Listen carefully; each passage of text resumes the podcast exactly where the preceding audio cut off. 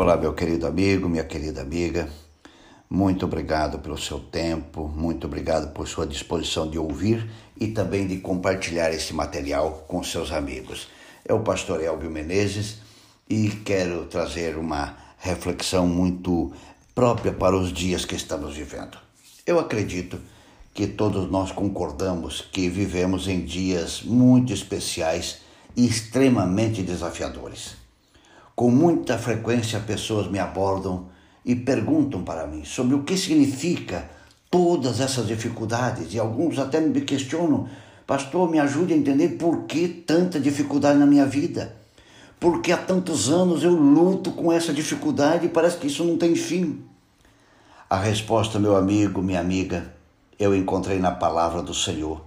Lendo o livro Testemunhos para a Igreja, volume 8, página 123, e ali traz a seguinte informação: Os fogos da fornalha não se destinam a destruir, antes a refinar, enobrecer e santificar. Quando li esta frase, fiquei pensando uh, o seguinte: o nosso grande desafio na vida é ver as coisas que nos cercam como Deus vê. Nós aqui nesta, neste modelo que estamos vivendo, às vezes começamos a ver as coisas como todo mundo vê, como as pessoas sem Deus veem, como a sociedade vê, mas nós, como cristãos, temos que ver as coisas que nos cercam com outro olhar. Nós temos que ver como Deus vê.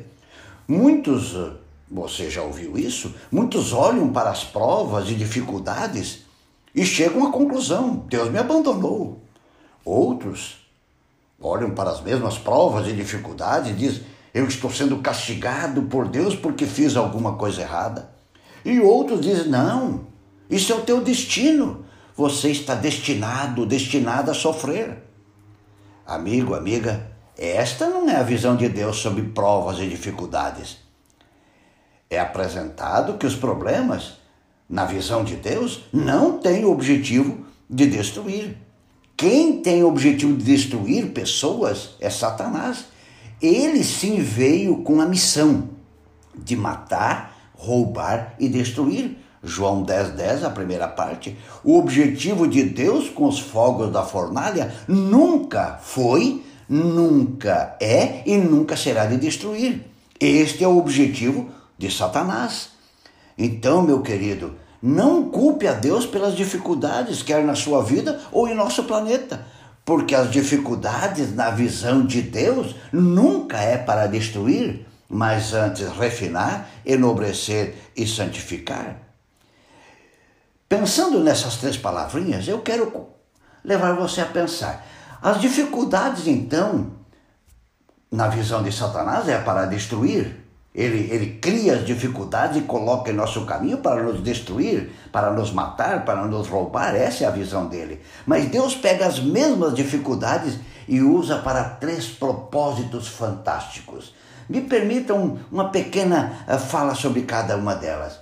A primeira, Deus diz que as dificuldades que Satanás gerou e colocou em nosso caminho para nos destruir, ele vai usar para me refinar. O que, que é isso? É tirar tudo aquilo que não deveria estar em nosso caráter.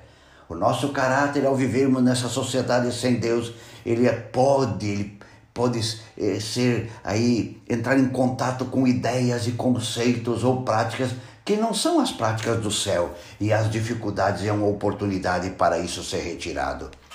A outra finalidade, outro uso que Deus faz da, das dificuldades é para nos enobrecer.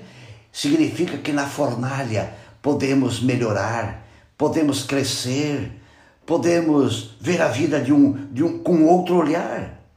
Vamos ficar nobres, mais nobres. A terceira, o terceiro ponto que Deus quer eh, nos levar a, a pensar sobre, ou, ou estamos enfrentando alguma dificuldade, é nos santificar.